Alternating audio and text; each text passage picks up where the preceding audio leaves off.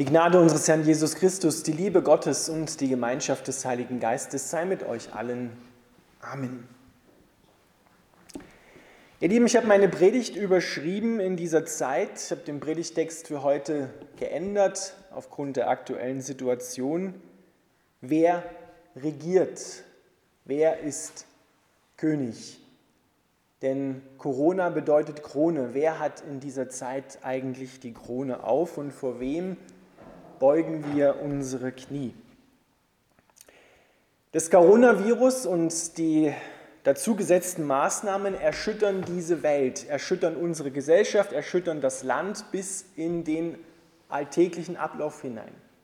Es ist im Moment nichts mehr so normal, wie wir das gewohnt sind, wie unser Tag normalerweise abläuft. Und es ist eine Erschütterung, die uns alle erreicht. Aber als Christen dürfen wir etwas tiefer schauen, denn hinter diesen Erschütterungen steht ein Gott, der auf unserer Seite steht gegen das Coronavirus. Und er schickt dieses Coronavirus nicht, Gott macht nicht krank, aber er gebraucht diese Krise, diese Erschütterungen, um unser Herz, um eingestellte Herzenshaltungen zu prüfen und zu erschüttern damit das hervorkommt, was unerschütterlich ist, dass das hervorkommt, was in dieser Zeit und in Ewigkeit bleibt. Unsere Herzenshaltungen werden durch dieses Coronavirus und die damit verbundenen Maßnahmen einer gewissen Prüfung unterzogen. Worauf schauen wir? Wo hinein vertrauen wir in dieser Zeit? Wir müssen Folgendes verstehen. Seit Anbeginn der Welt und besonders seitdem der Mensch von Gott aus dem Paradies hinausgesetzt worden ist, weil er gegen Gott rebelliert hat, tobt ein Kampf um unsere menschliche Seele. Und dieser Kampf findet in uns persönlich statt, in jedem einzelnen Herzen, aber auch in einer Gemeinde, in einer Nation, in einem Land auf der ganzen Welt. Deswegen spricht Jesus Christus nach 1. Johannes 3.8, ich bin gekommen in die Welt, um die Werke des Teufels zu zerstören. Und ein Werk und eine Waffe, mit der der Feind der Menschen gegen uns wirkt, ist Angst.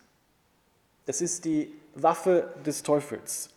Und wenn wir eines jetzt mit Sicherheit sagen können, was diese ganze Krise zumindest bei vielen Menschen ausgelöst hat, ist Angst und Furcht.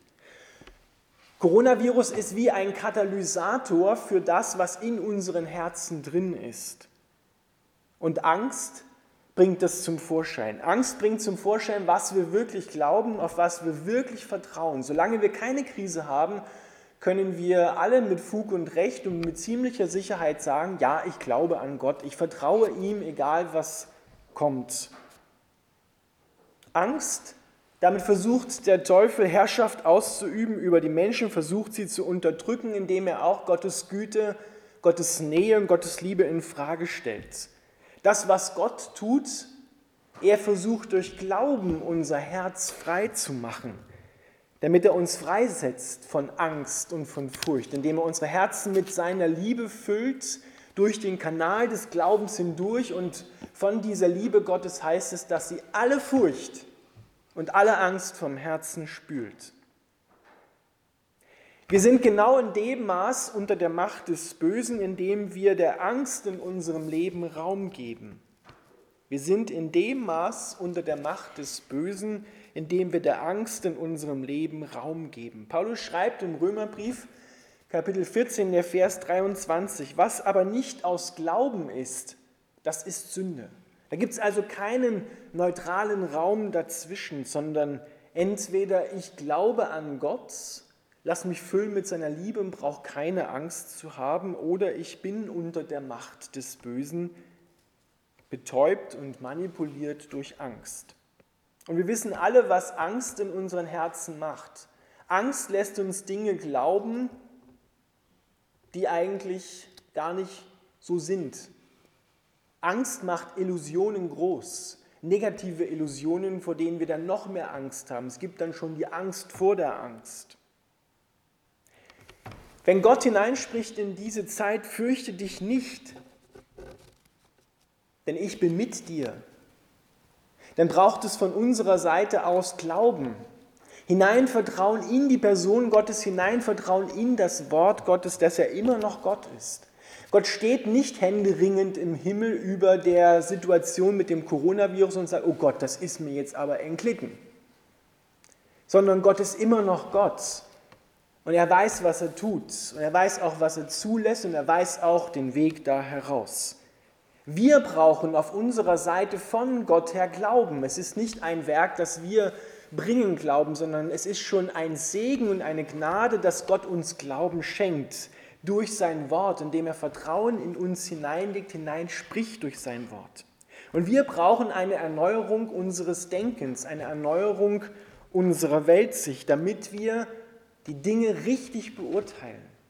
Dass wir nicht nur bis zum Augenschein gehen, bis zu dem, was wir gerade so augenscheinlich vor uns haben und was wir erfahren, sondern dass wir mit dem Blick Gottes hineinschauen und tiefer schauen hinter die Umstände, die gerade stattfinden. Warum ist das so wichtig, dass wir gerade in dieser Zeit Gott vertrauen? Ihr Lieben, die Bibel sagt, dass das, was jetzt gerade stattfindet, wie eine ernsthafte natürlich, aber wie eine Vorbereitung, wie eine Übung ist auf das, was einmal später auch am Ende der Zeit kommen wird. Die Dunkelheit schläft nicht, der Feind schläft nicht.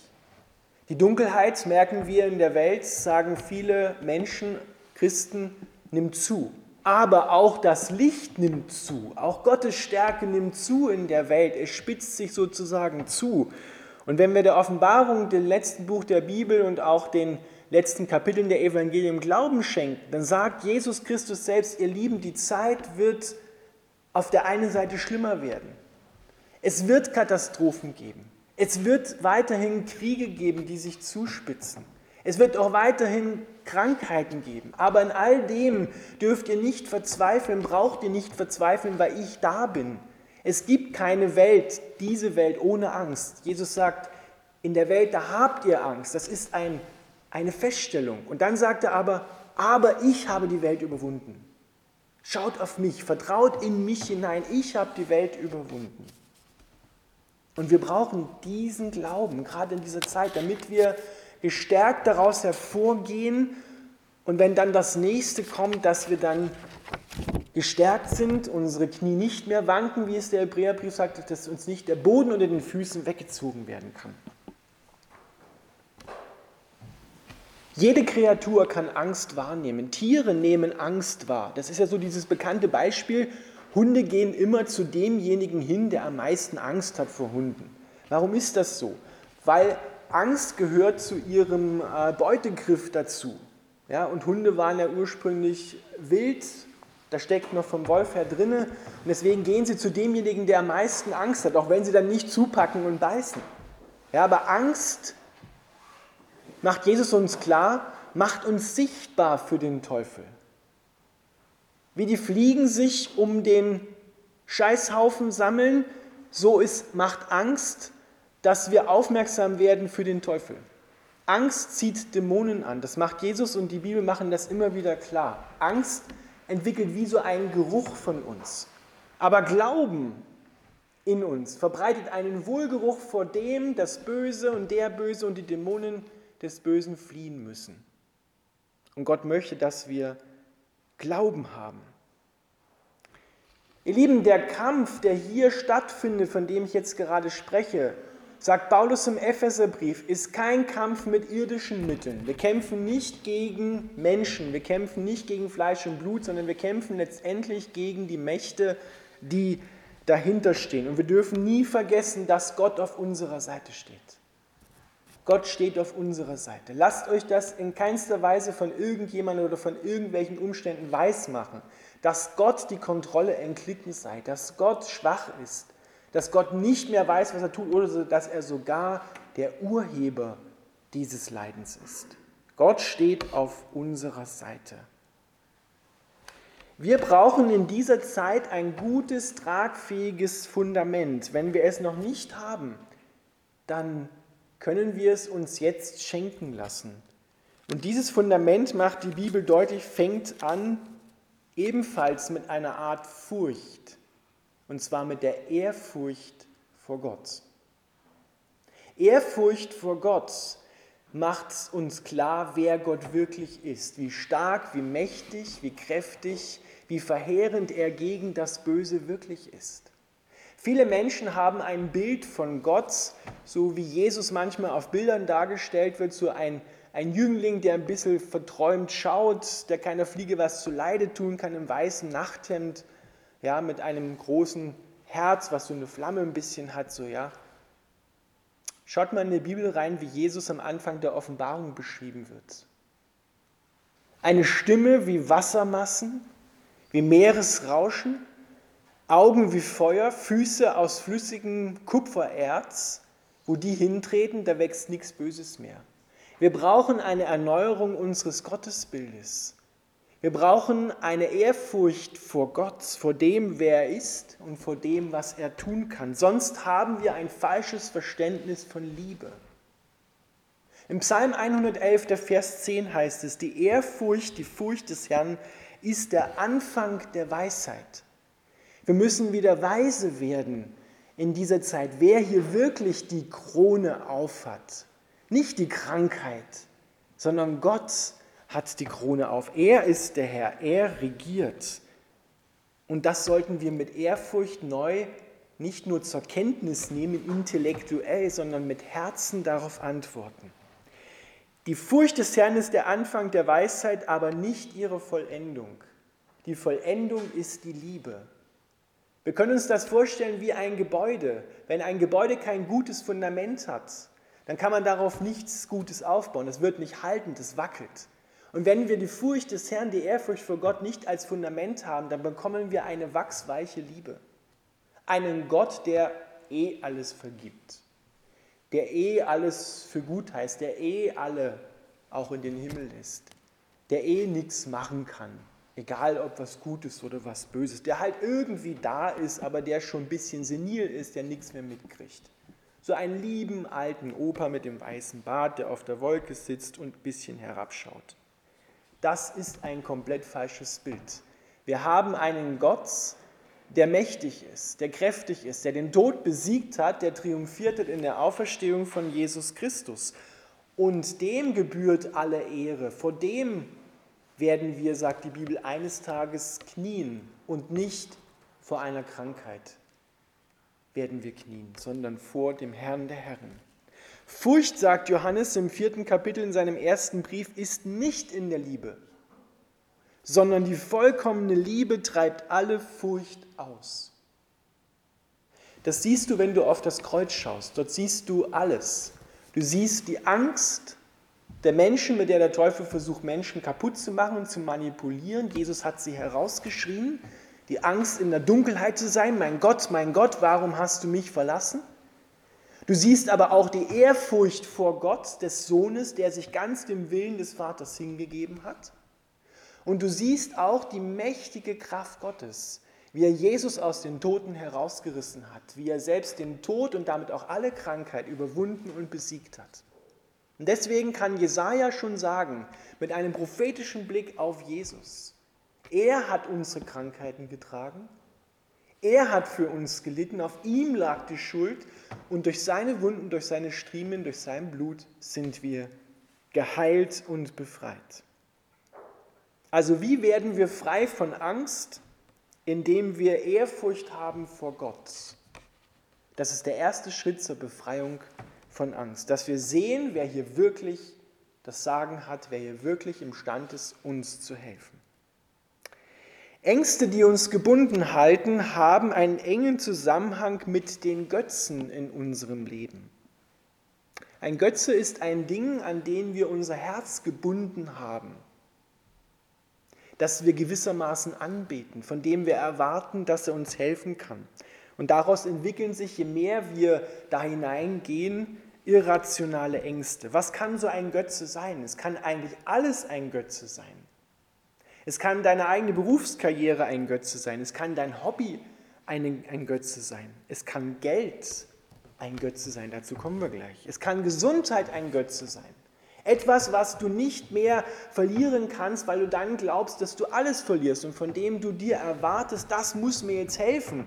Das ist meine Existenz, darauf gründe ich mich. Und wenn das verloren geht, dann bin ich verloren. Das ist ein Götze.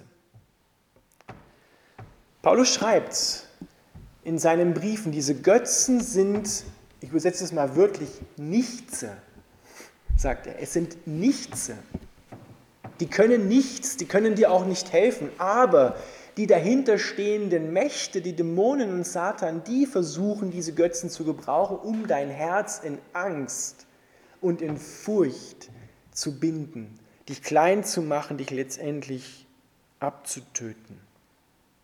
Der Hebräerbrief sagt im zwölften Kapitel, Gott will Himmel und Erde erschüttern, damit das bleibt, was nicht erschüttert werden kann. Was ist das, was bleiben muss, was nicht erschüttert werden kann? Es ist Gott und sein Reich.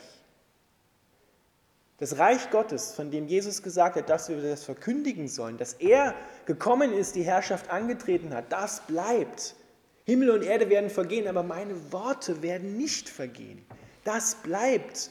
Und darauf müssen wir vertrauen. Das ist kein Götze, sondern das ist Gott. Da kann kommen, was will. Krankheit, Tod, Seuchen, das kann dir niemand nehmen. Das kann dir keiner klauen, das kann dir keiner malig reden, sondern das bleibt, das kann nicht erschüttert werden. Gott ist nicht erschütterbar. Er erschüttert, aber er ist unerschütterlich und jeder, der auf ihn vertraut, wird bleiben. Darauf müssen wir unser Leben aufbauen. In was hast du investiert? Wir haben jetzt Zeit bekommen. Zeit bekommen, um nachzudenken. Die Menschen brauchen jetzt, im Moment dürfen nicht, gewisse Bereiche zumindest nicht arbeiten gehen. Wir haben weniger Sozialkontakte, wir haben Zeit bekommen, darüber nachzudenken. In was habe ich investiert? Wo ist mein Herz? Und Jesus sagt, da wo dein Herz ist, da ist dein Schatz. Was ist dein Schatz? Hobby, Geld, Karriere, Beruf, Familie, Ehemann, Ehefrau? Selbst Kirche kann zu einem solcher Götzen werden, wenn ich das ihm den Platz gebe, der Gott gebührt. Einer der größten Götzen macht Jesus deutlich, ist Geld, ist Wohlstand, ist das System, was unsere Wirtschaft im Grunde genommen auch am Laufen hält. Geldgier, heißt es im ersten Timotheusbrief, ist eine Wurzel allen Übels. Gott erschüttert in dieser Zeit auch die Wirtschaft, erschüttert auch das System, was mit Geld zu tun hat in dieser Zeit. Worin hinein haben wir vertraut? Selbst als Christen sind wir da nicht gefeit vor und müssen uns prüfen, haben wir mehr in unser Bankkonto und unser Geld vertraut als in Gott? Glauben wir wirklich, dass das alles so sicher ist, dass uns das niemand nehmen kann? Worauf haben wir unsere Existenz wirklich aufgebaut? Was ist das? Satan hat Jesus bei seiner Versuchung alle Reiche dieser Welt gezeigt, alles Geld, alles Gold, alles, was wertvoll ist, und wollte, dass er vor ihm niederkniet und ihn anbetet. Genau das ist es, was ein Götze will, dass du vor ihm niederkniest und ihn anbetest, dass du ihn zu deinem Gott machst. Geld verspricht dir Wohlstand, verspricht dir Reichtum, verspricht dir Sicherheit. Und wir Menschen sind in der Gefahr, schnell dem zu vertrauen, der es uns am schnellsten besorgen und beschaffen kann. Das will und muss Gott erschüttern, damit wir davon frei werden, damit wir frei werden von Ängsten, dass wir das, worin nein wir vertraut haben, verlieren können. Gott möchte, dass wir eine ungeteilte Aufmerksamkeit für ihn haben und ungeteilten Herzens sind. Dass unser Herz nicht zu 80 Prozent unseren Götzen gehört und wir uns von denen raten und beraten lassen, was wir tun sollen und nicht, und zu 20 Prozent vielleicht noch Gott. Sondern Gott, das dürfen wir nicht vergessen, hat einen Anspruch, ein Recht auf dein ganzes Leben, auf dein ganzes Herz auf alles, was du bist und was du hast. Paulus macht deutlich, Jesus ist für jeden Menschen am Kreuz gestorben und hat dadurch Anrecht auf jedes Leben bekommen.